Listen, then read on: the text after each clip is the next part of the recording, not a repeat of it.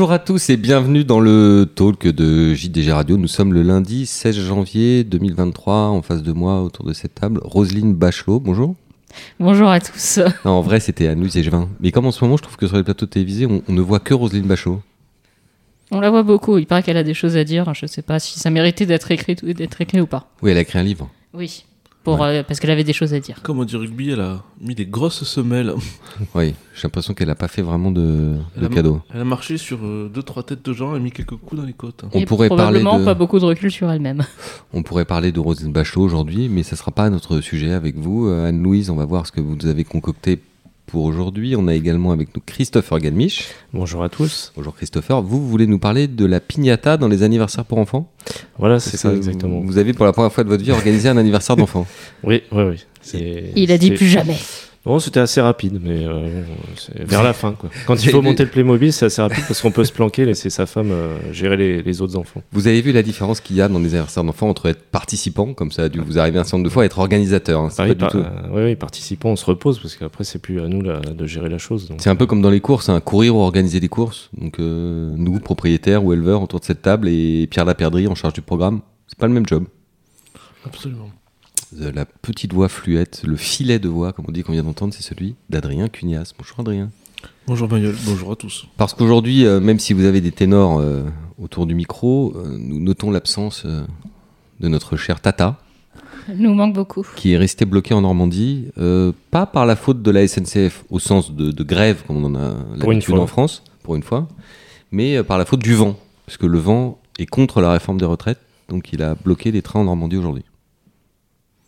Est-ce que dans le Gers, il y avait des trains euh, euh, Dans le Tarn, pardon, il y avait des trains. Si je commence à Adrien en lui, en lui parlant du Gers alors qu'il est tarnais, ça, on va pas, ça va pas aller. Il y a eu des guerres religieuses, des, des conflits énormes à cause de choses comme ça. Moi, il faut Même- faire attention à la géographie. Même si vous aimez les Gersois. Oui, j'aime bien les Chersois, c'est encore un peuple ami. ami. Très bien. Encore. Encore. Plus pour. Alors si on parle du Tarn-et-Garonne, alors là, attention. Non, Parce que, je parce vais pas que, trop en parler. Parce que vous allez nous parler tout à l'heure de la Normandie, mais pour vous, la Normandie, c'est un peu comme pour nous, les Parisiens, le Groenland, quoi. C'est c'est très très haut sur la carte. Bah, depuis que j'habite à Chantilly, un peu moins quand même, mais bon. Très bien. Allez, on va commencer avec vous, euh, Christopher. On va parler de, de l'obstacle international, puisque ce week-end, il y avait des, des belles choses déjà. Et Oui, il y vous avait quelques Vous groupes avez euh, projeté déjà vers la. intéressants, oui, avec un magazine sur les, les FR qui sont cotés à moins de 10 contre 1. Ce qui est assez rassurant, c'est qu'il y en a pas mal et pas mal qui ont des vraies chances. À Cheltenham. Euh, bon, malheureusement, on a perdu l'homme pressé qui euh, va être forfait au moins pour Cheltenham. Il reviendra sûrement pour, euh, pour Entry. Il faut de la patience avec l'homme pressé. Voilà, exactement. Excellent, Roselyne. Merci. Je crois- je crois que je vais on va vous réinviter. Hein. oui.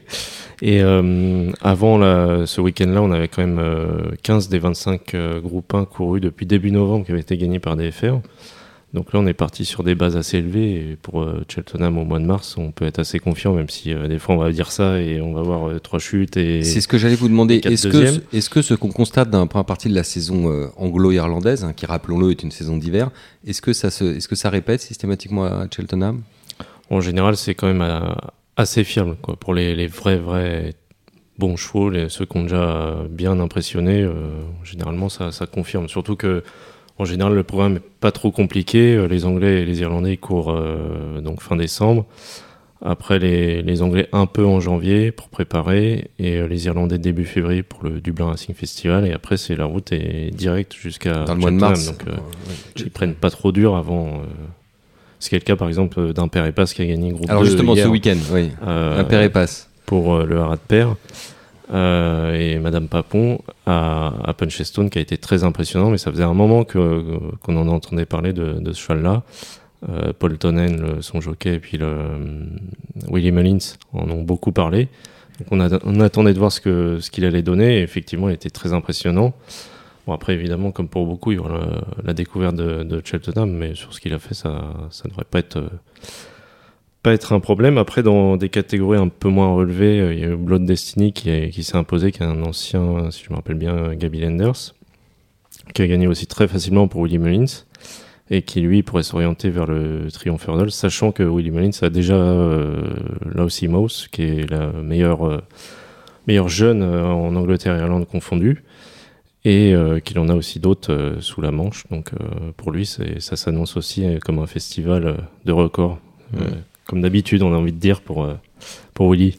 D'ailleurs, un de des indicateurs pour savoir si les FR vont réussir ces dernières années, c'était de savoir s'il y avait beaucoup de FR chez Willie Mullins finalement, parce que les deux étaient liés avec sa réussite. Oui, exactement. D'autant plus que ces dernières saisons, Paul Nichols a pris la, la, la tangente en quelque sorte en allant plutôt vers euh, Entry, en gardant ses, toutes ses meilleures cartouches pour, euh, pour Entry. Bon, j'imagine aussi Par peur, de, par peur de Mullins ou pas à Cheltenham ou Parfois, on avait l'impression que ce- certains chevaux auraient eu une vraie chance dans des groupes 1 à Cheltenham et ils ont évité Cheltenham pour gagner à Entry. Pour les propriétaires, j'imagine que vaut mieux gagner un groupe 1 dans le meeting du, du Grand National que de finir deuxième ou troisième à, à Cheltenham. Donc, ce qui était un peu dommage pour le sport. Mais là, cette année, vi- visiblement, il compte quand même en courir pas mal à, à Cheltenham, notamment euh, Brave Man's Game euh, dans, la, dans la Gold Cup qui va être un des favoris.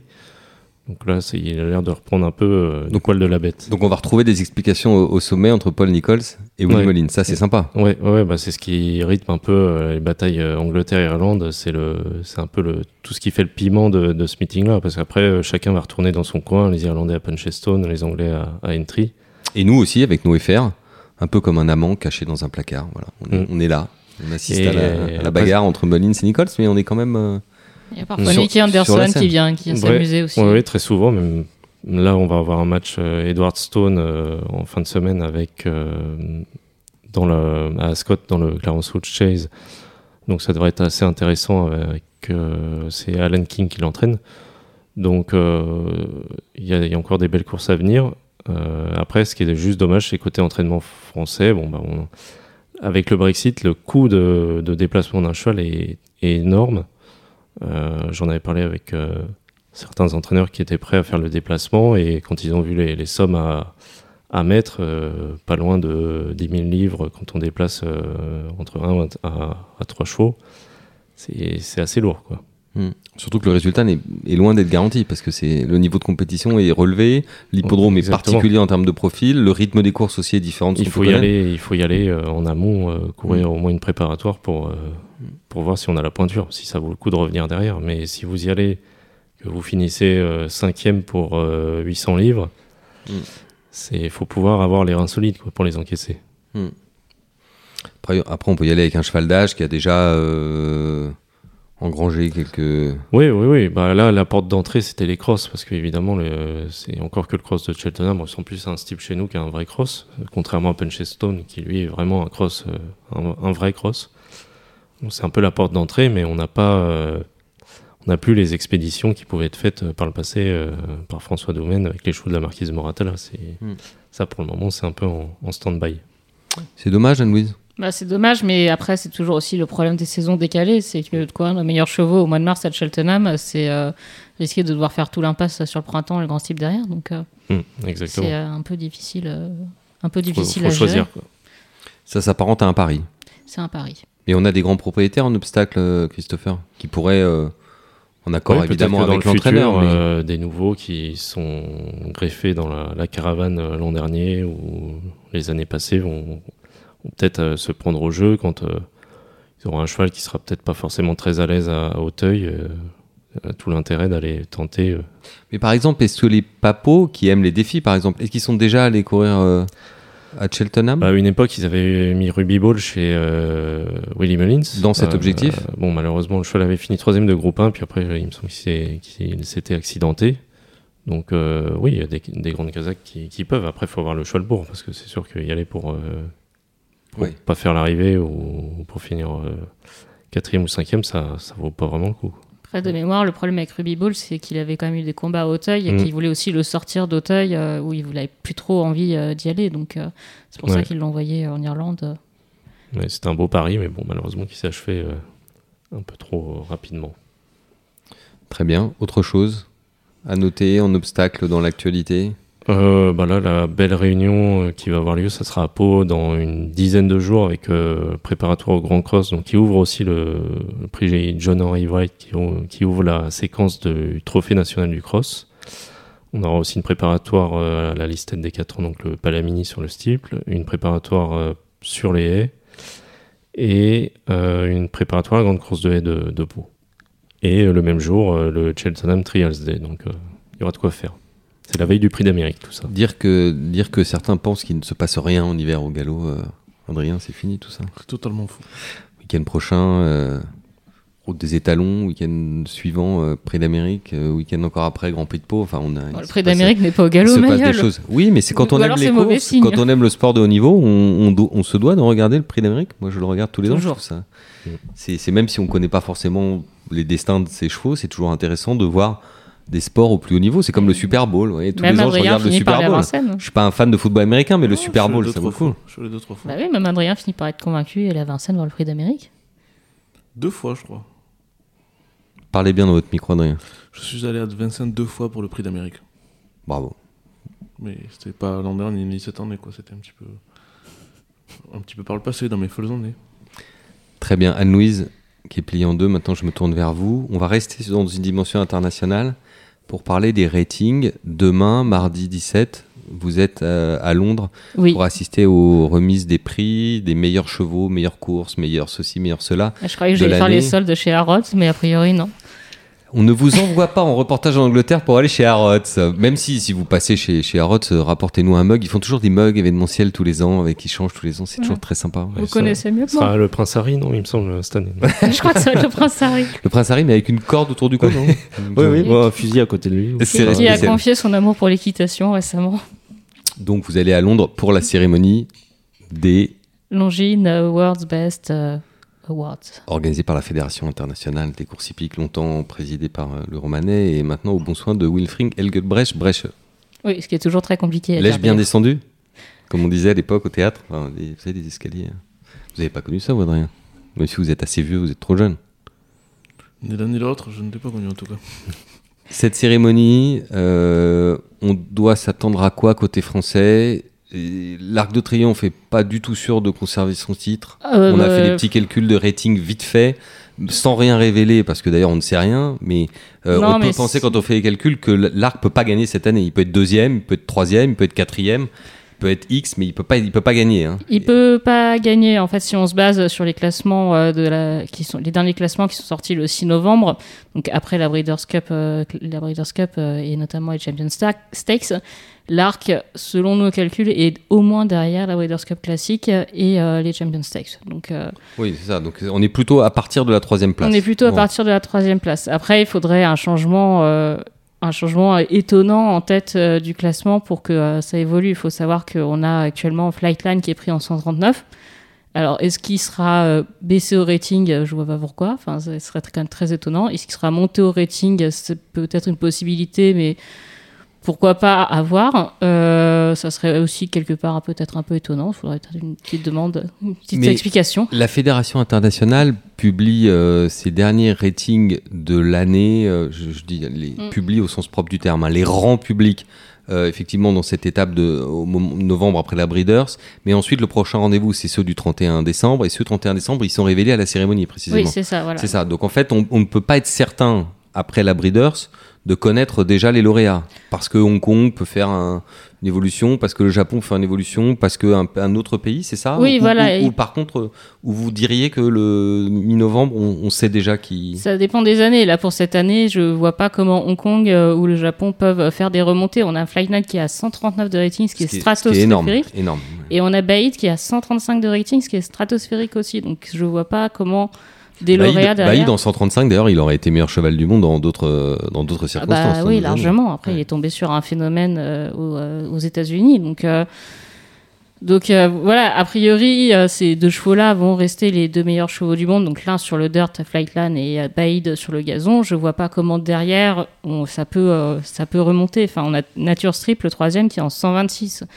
Donc, euh, ce serait quand même très étonnant euh, qu'il y ait un cheval qui se pointe en 135 ou Donc, 139. ce qu'on peut dire de toute façon à nos auditeurs, c'est que pour les courses, ça va se jouer globalement entre la Breeders' Cup classique et les Champions Stakes, Mm. et pour les chevaux, de toute façon, entre, entre Flightline et Baïd. Oui, voilà. Ça, on en est certain. Ça, c'est certain. Après, ça va jouer sur, vraiment sur des ajustements, c'est-à-dire est-ce que les ratings vont être un peu rehaussés ou un peu euh, redescendus?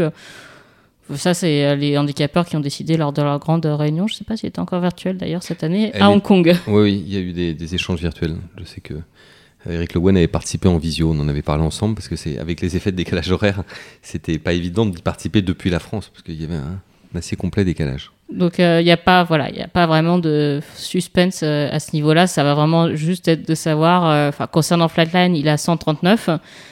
La question, c'est est-ce que euh, les handicapeurs internationaux décident de le laisser sur cette base de 139 Est-ce qu'ils décident euh, de le remonter? Si on venait à le remonter, clairement, on met Flightline au niveau de Frankel. Oui, s'il le remonte. S'il le remonte, il faut qu'il soit au moins à 140 pour ça. Parce que Mm. Frankel avait terminé en 140 à son Est-ce qu'ils vont, niveau. est-ce qu'ils vont oser euh, hmm, Ça vous laisse. C'est un peu comparé. euh, C'est dur, non? Enfin, Mm. C'est un des problèmes d'ailleurs des ratings internationaux, mais aussi le grand mérite des ratings internationaux, c'est de comparer des chevaux qui ne se rencontreront jamais, ou d'époques différentes, ou de, de, de- de continents différents. Euh, On compare Flightline et Baïd par exemple, Mm. deux chevaux n'ont absolument rien à voir, ils n'avaient aucune chance de se croiser. Et c'est chou les carottes. hein. Oui, mais c'est intéressant de, de faire cette péréquation, c'est tout le travail du handicapeur, c'est ce qui permet de comparer justement des choses pas comparables et ce qui justifie le fait que le pur sang est un animal mondial. Oui, et puis ça va être, euh, moi ça va alimenter euh, les débats parce que je suis sûr que les euh, Américains euh, poussent pour que euh, Flightline, soit au moins l'égal de Frankel. Probablement qu'en Europe on dira non mais attendez vous êtes mignon Frankel, je crois que c'est 14 courses, 14 victoires. Flightline, je crois qu'on a 6 courses, 6 victoires ou quelque chose dans ce genre-là. Donc ça va. On va voir ce qui se passe, mais quoi qu'il euh, arrive, ça va être, euh, ça va pouvoir me donner un petit peu de peps euh, au débat sur euh, les réseaux cette- sociaux. Cette semaine, on va évidemment en parler en long, large et en travers dans le jour de galop. Il sera notamment question de la compétitivité des chevaux français, Anne-Louise, parce que ces ratings sont aussi le reflet d'une année sportive pour chaque pays. Oui, alors il faut savoir que euh, lorsque on dévoile le, en janvier la liste des, euh, des meilleurs chevaux du monde, en fait, c'est tous les chevaux qui sont jugés en 115 plus de rating. Donc euh, le rating 115, c'est le rating minimum normalement requis pour être jugé comme un cheval de niveau groupe 1. Ça permet de faire une bonne cartographie euh, du, du, du monde entier, enfin pour Du top savoir niveau, du ouais. top niveau, pour savoir comment se situe chaque pays à ce niveau-là. Et dans la liste des 100 meilleurs groupes 1 du monde aussi, on- ça nous permet d'un peu situer comment euh, chaque pays se défend. Alors après, c'est toujours des choses à mettre en proportion, parce que par exemple, je prends euh, l'exemple du Japon qui a souvent euh, 10, euh, 11 courses dans les 100 meilleurs groupes 1 du monde. Les États-Unis vont peut-être en avoir 30, mais euh, les États-Unis ont euh, 10 fois plus de groupes 1 euh, que, le Japon. Donc quand on fait des proportions, ça permet vraiment de voir euh, l'impact de chaque pays euh, sur euh, le haut niveau. Et comment vous sentez le cas de la France alors cette année? Euh, bah, dans les chevaux à 115 euh, plus, je pense que euh, on a vu les résultats en piste, on va pas forcément être euh, très bien. La grande question qu'on peut se poser euh, là concernant la France, c'est son meilleur cheval, c'est Vadeni, qui est pour l'instant jugé en 125. C'est Vadeni est le meilleur 3 ans du monde sur le gazon. La grande question, c'est est-ce qu'il va le rester? Ça, c'est pas forcément écrit. Ça dépend de comment les handicapeurs ont jugé la performance du japonais euh, Equinox dans Larry Makinen. Meilleur 3 ans. Hein. Meilleur Sur 3 le ans sur le gazon. Hmm. Sur le gazon. 3 ans sur le gazon, c'est important de le préciser, parce que Baïd étant un cheval d'âge, on ne compare pas à, à Vadeni. Euh, au niveau des courses, toujours pour parler de la France, le Jockey Club, notamment grâce à Vadeni, peut s'en sortir. hein. On sait que ces dernières années, euh, euh, face au Derby d'Epsom, c'était plutôt, plutôt bien. Oui, c'est que malheureux- malheureusement pour le derby d'Epsom, ces dernières années, on a souvent vu un gros outsider qui venait jouer les troubles faits à l'arrivée donc euh, qui confirmait pas forcément derrière, ça faisait baisser le rating. Donc voilà, on va rappeler le rating d'une course, c'est le rating moyen des quatre premiers. Euh, le Jockey Club, on a euh, Vadeni, on a Modern Games qui est au 6 novembre est pris en 122. Donc le Jockey Club devrait bien s'en sortir. Donc, Honesto à la Kim, euh, Et Honesto, ça Honesto a confirmé, ne- ça a gagné groupe 1 euh, au euh, prix de Paris. Oui, Et- et mais je suis en train de calculer lequel était quatrième, lequel était cinquième. Ah, C'était Honesto 5 il me semble. Les cinquièmes. Ah, alors donc il rentrait pas dans le rating, Ouais, Mais à la Kim, euh, il a été pris en 121 euh, après l'arc, donc pareil, on, on a potentiellement euh, trois chevaux à plus de 120 euh, pour le Jockey Club, donc euh, je pense ça devrait être plutôt pas mal. ça c'est plutôt pas mal, ouais. Je pense qu'on va être pas mal.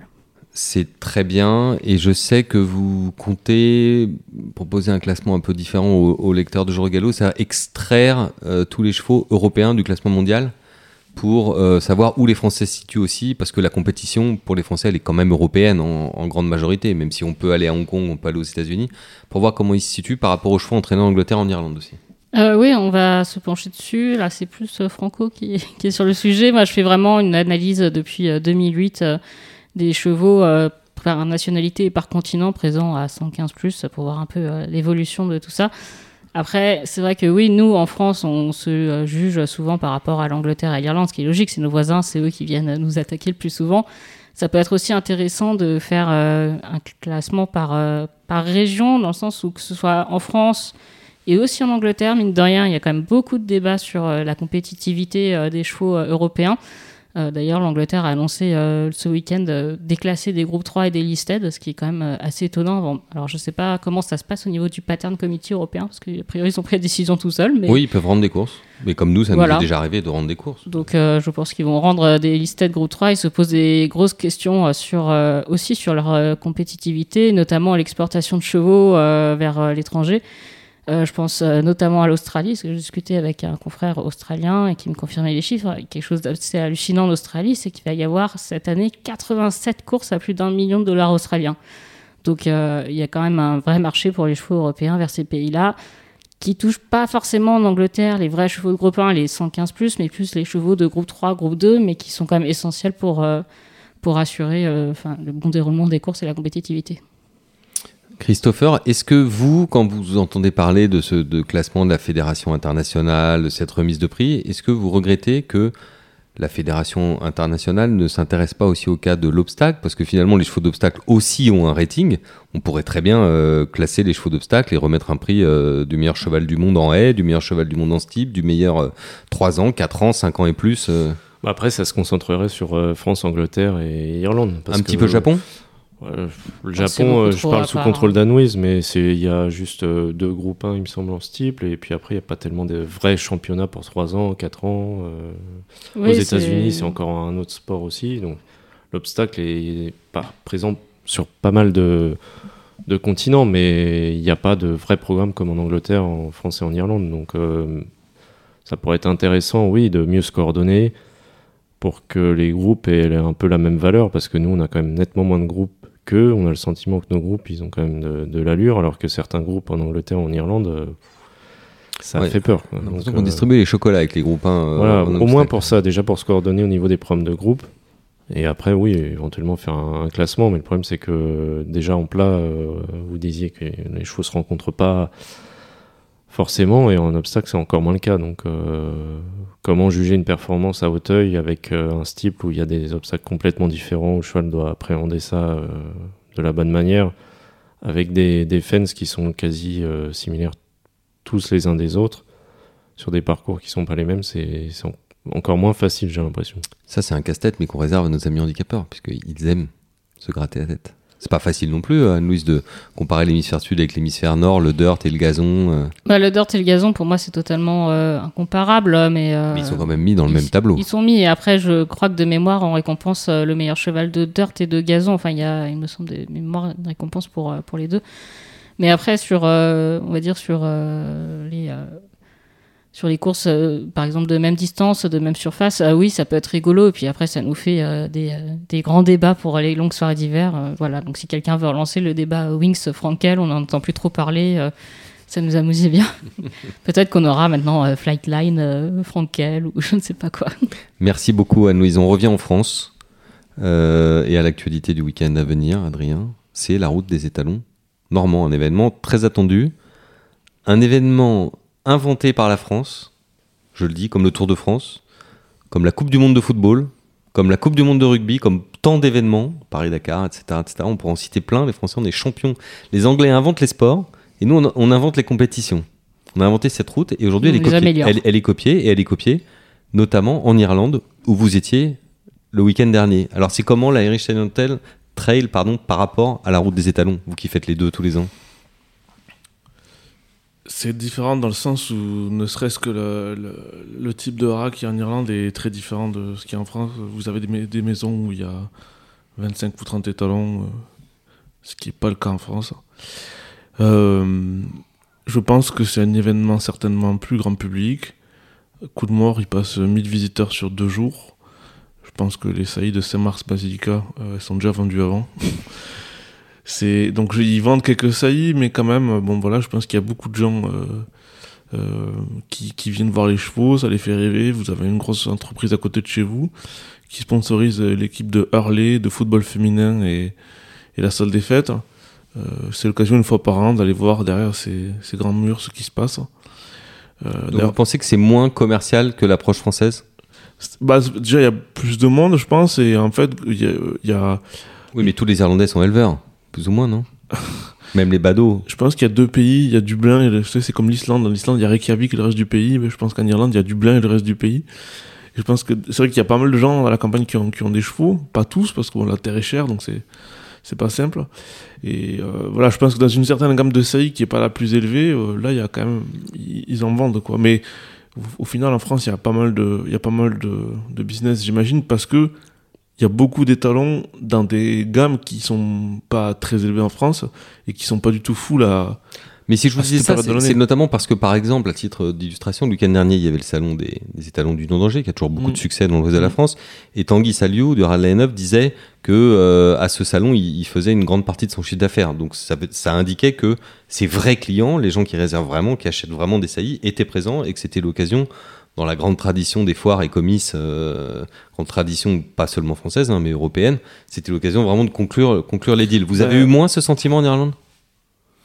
Bah, déjà, les éleveurs sont pas les mêmes. Il n'y a pas de petits éleveurs en Irlande, de petits éleveurs euh, pour courir comme ici, ou de gens qui vendent euh, des chevaux à des tarifs un peu X ou Y, et en se disant qu'ils peuvent se rattraper sur les prix mal éleveurs, il n'y en a pas.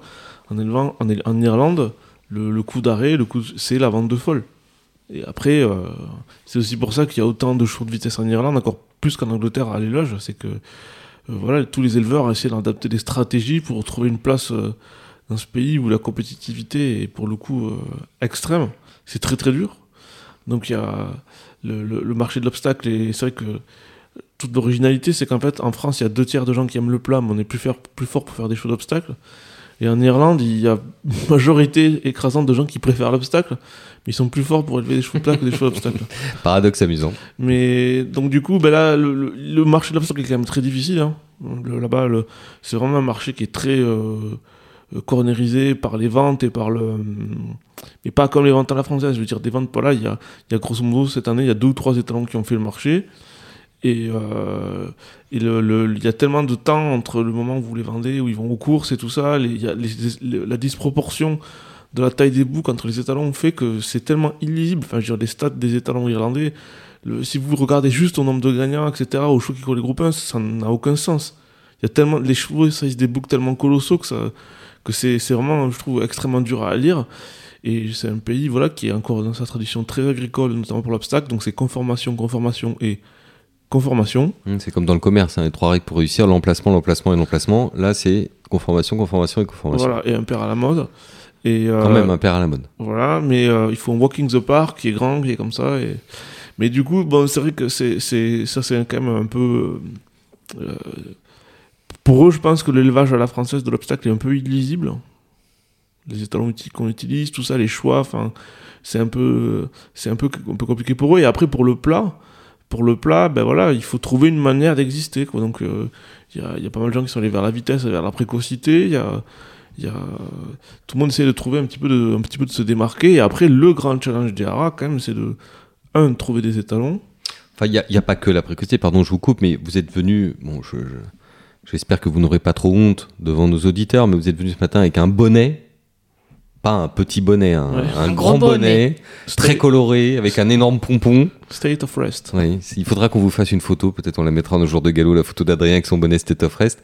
Donc, State of Rest, c'est pas. Non, bah alors justement, le- le- l'histoire de Araf Bari, qui est encore un acteur de taille intermédiaire, euh, il cherche en permanence des étalons et c'est très très difficile. Là, il y avait Acclamation qui a bientôt 30 ans, qui essaye encore sans jument. Mon pied Attends. bon oeil. Oui. Quelle forme? Invincible Spirit, ah, pareil. C'est Eddie Barclay du, des irlandais. ouais. Invincible Spirit, pareil, qui est bientôt 30 ans et qui continue à saillir. Et donc, euh, bah, il- la difficulté, c'est que des, déjà à l'époque, c'était dur d'acheter des étalons, mais maintenant, c'est peut-être en- encore plus dur, vu que les propriétaires d'étalons sont encore plus gros qu'auparavant. Donc, en fait, il faut, il faut, il faut, il faut filouter, quoi. Il faut trouver des, des voies de traverse. Et notamment, une des manières d'exister qui a longtemps été celle de Bally Lynch, qui est un peu toujours le, le cas. Euh, même si Bally Lynch, c'est des gens qui ont des très gros moyens, mais c'est c'est de- de- d'avoir des chevaux avec un pédigré différent. Parce que bon, si vous avez des Galilou, en général, vous avez, vous avez ceux, ils sont moins bien que ceux que ceux de Coolmore. Voilà. Hmm. Euh, donc, euh, Donc le combat est un peu voilà. Bah, à armes inégales. bah, les Lynch, ils ont rentré Newbay quand Dubaoui était déjà un très bon étalon, mais peut-être pas au niveau euh, qu'il a actuellement. Et maintenant, le cheval est. On me dit que c'est le cheval pour lequel il a été le plus difficile d'avoir une saillie cette année en Irlande, tellement qu'il est demandé. Bah, c'est vrai qu'après, comme, le disait bien John O'Connor dans une interview au TEDN il y a deux mois, je crois, euh, il, a mis un an de plus, peut-être, ou enfin six mois de plus que prévu pour sortir sur un groupe 1. Mais les stats du cheval ont toujours été tellement bonnes qu'il y avait quand même beaucoup, beaucoup, de, beaucoup de confiance autour de lui. Quoi. Et c'est vrai que voilà, c'est, un, pays, euh, un pays étonnant qui respire le commerce, qui respire le cheval, qui respire aussi l'agriculture. C'est quand même des. J'en parlais avec Nicolas de Lachenette et je suis assez d'accord avec lui. C'est, c'est des, c'est, ils, ont, le- les pâtures là-bas sont magnifiques. Tout est, tout est vraiment euh, fait dans le sens de, du bon sens agricole, quoi. Et c'est vrai que c'est aussi un peu une des forces de la France, c'est qu'il y a beaucoup de gens qui commencent dans l'élevage et les chevaux à partir d'une feuille blanche à, l'âge adulte. Mais ça veut dire que vous avez aussi beaucoup de choses à rattraper et à, et à apprendre quand vous partez de, de zéro. Alors que si vous êtes euh, élevé dans le terreau, ben, vous avez une culture par infusion et une, une habitude, euh, une habitude qui est là, quoi. Après, enfin voilà, je, je, je, je dis pas que l'Irlande est mieux ou, moins bien. Je suis très content d'hab- d'habiter en France. même si j'en avais l'opportunité, je sais pas si j'irai habiter en Irlande. Mais je suis très content d'y aller, c'est toujours très intéressant. Mais c'est un, un marché qui est, qui est très différent, très difficile. Les gens sont très très affûtés. C'est, c'est, euh, je pense que c'est encore plus, c'est facile, c'est facile nulle part de réussir dans les courses. Mais je pense que c'est encore plus difficile là-bas, que ce soit en tant qu'éleveur ou en tant qu'entraîneur et tout. C'est vraiment, euh, c'est vraiment très dur parce que vous êtes vraiment face à des gens très très affûtés, très très sharp, co- comme ils disent là-bas. Merci pour cet Aristotelan Trail. Maintenant, on va parler de la route des États normands. Voilà. Euh, jour de galop, vous a concocté, Adrien en l'occurrence, et Salomé, ont concocté un guide spécial. Fait une petite nouveauté cette année, début d'année, il faut toujours apporter des choses nouvelles. Donc, dans l'édition de demain, c'est-à-dire du mardi 17 janvier, vous aurez un, un guide spécial avec à la fois euh, tout ce qu'il vous faut pour vous rendre dans les haras dans de bonnes conditions, contact sur place, Mm. horaire d'ouverture, étalons présentés, enfin vous aurez tous les détails sur les haras eux-mêmes et en complément, une sorte de, de petite cerise sur le gâteau, c'est le cas de le dire, gâteau. Euh, Salomé, allez vous dénicher. Avec l'aide d'ailleurs, je tiens à le dire, de, des, des, des haras qu'on a pu appeler, parce que beaucoup nous ont donné des conseils, c'est quand même eux qui connaissent le mieux ce qui se passe autour d'eux. Les meilleurs restaurants, hôtels, chambres d'hôtes, commerce de bouche. Euh, voilà, pour joindre l'utile à l'agréable, si vous passez deux jours sur la route et que vous venez d'une autre région que la Normandie, vous aurez sans Ouais. doute besoin de trouver un toit pour dormir. Si vous allez faire euh, 500 km de la journée, vous aurez sans doute besoin de vous arrêter pour déjeuner. Même si je dois dire que dans la plupart des rares, on est très bien reçu et qu'on peut euh, grignoter ou parfois même plus plus plus euh, si on le souhaite. Mais s'arrêter dans un resto sympa qui a été fléché par Salomé, ça peut toujours avoir de l'intérêt. Il faut toujours suivre les conseils de Salomé. Voilà, elle a repéré aussi quelques boulangeries. prochain Depuis qu'elle est là, on a tous pris 5 kilos. Voilà. Mais ce qui est certain, c'est que vous faites un plan avant d'aller à la, route des étalons, et en fait, euh, dès, haras, vous le respectez plus, vous êtes soit en retard, soit en avance.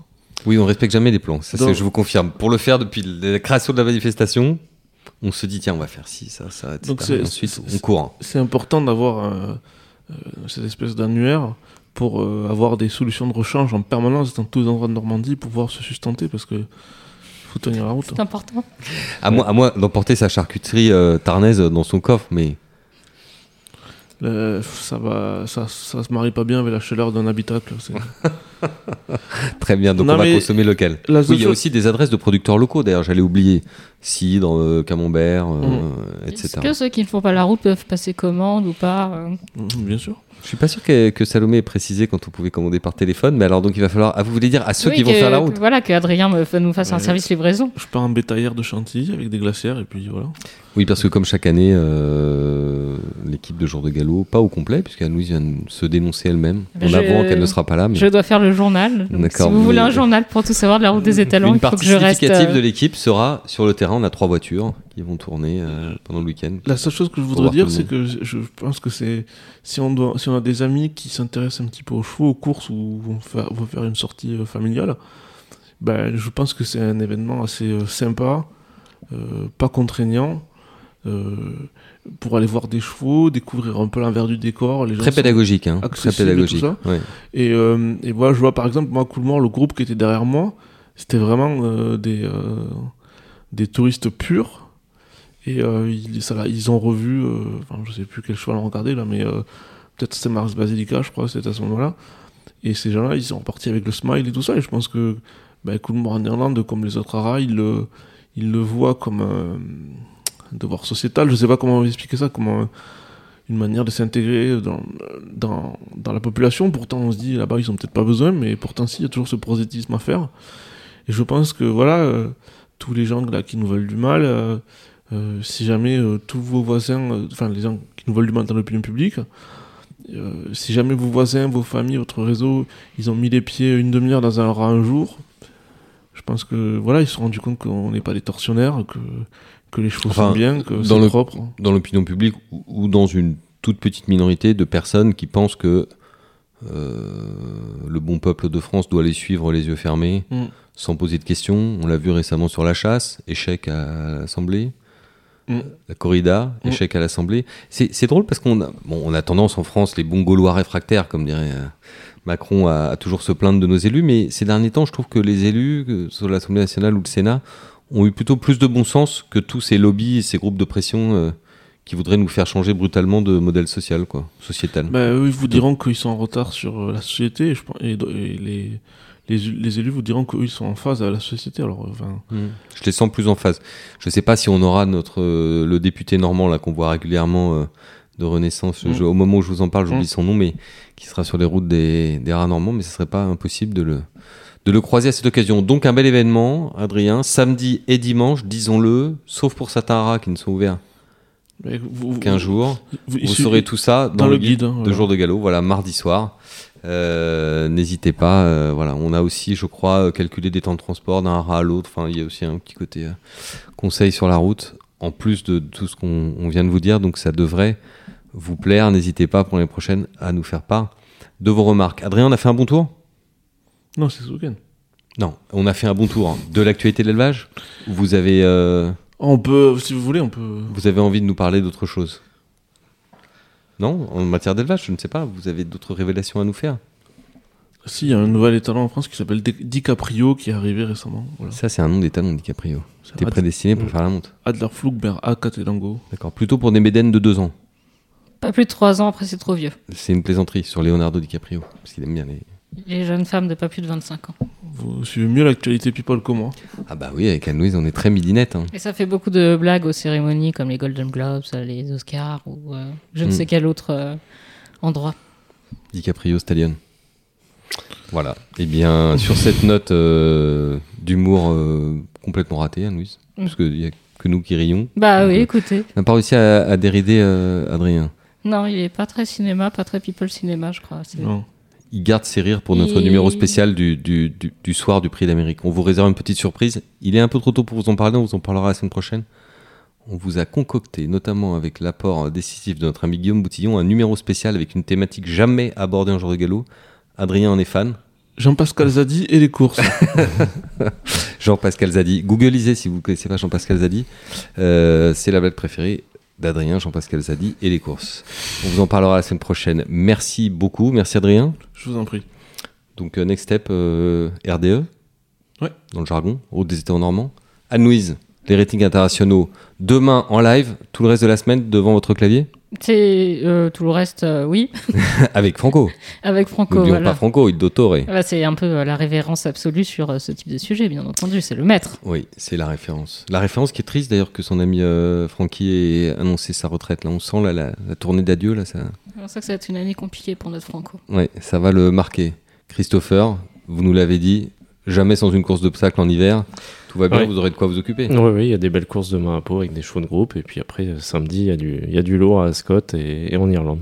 Eh bien, c'est parfait. Merci beaucoup, Christopher, et merci surtout à vous tous de nous avoir écoutés. Merci pour votre fidélité. Merci pour les messages sympas que vous nous passez euh, au fil du temps sur le podcast. Euh, C'est un peu comme si vous étiez avec nous autour de cette table. On apprécie beaucoup. On vous dit à lundi prochain pour un nouvel épisode du Talk de JDG Radio et peut-être à venir dans les semaines qui viennent, un podcast spécial concocté par Adrien. Vous vous avez oublié d'en parler. Donc, ah, vous, garde.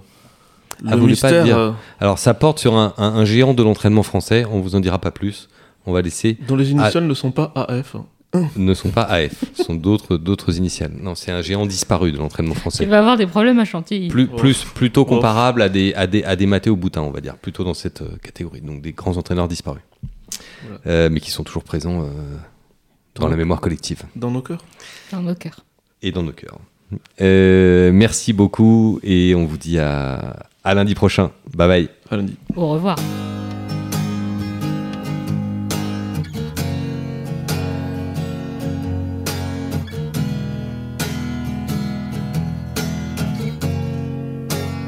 Sitting on top of the world.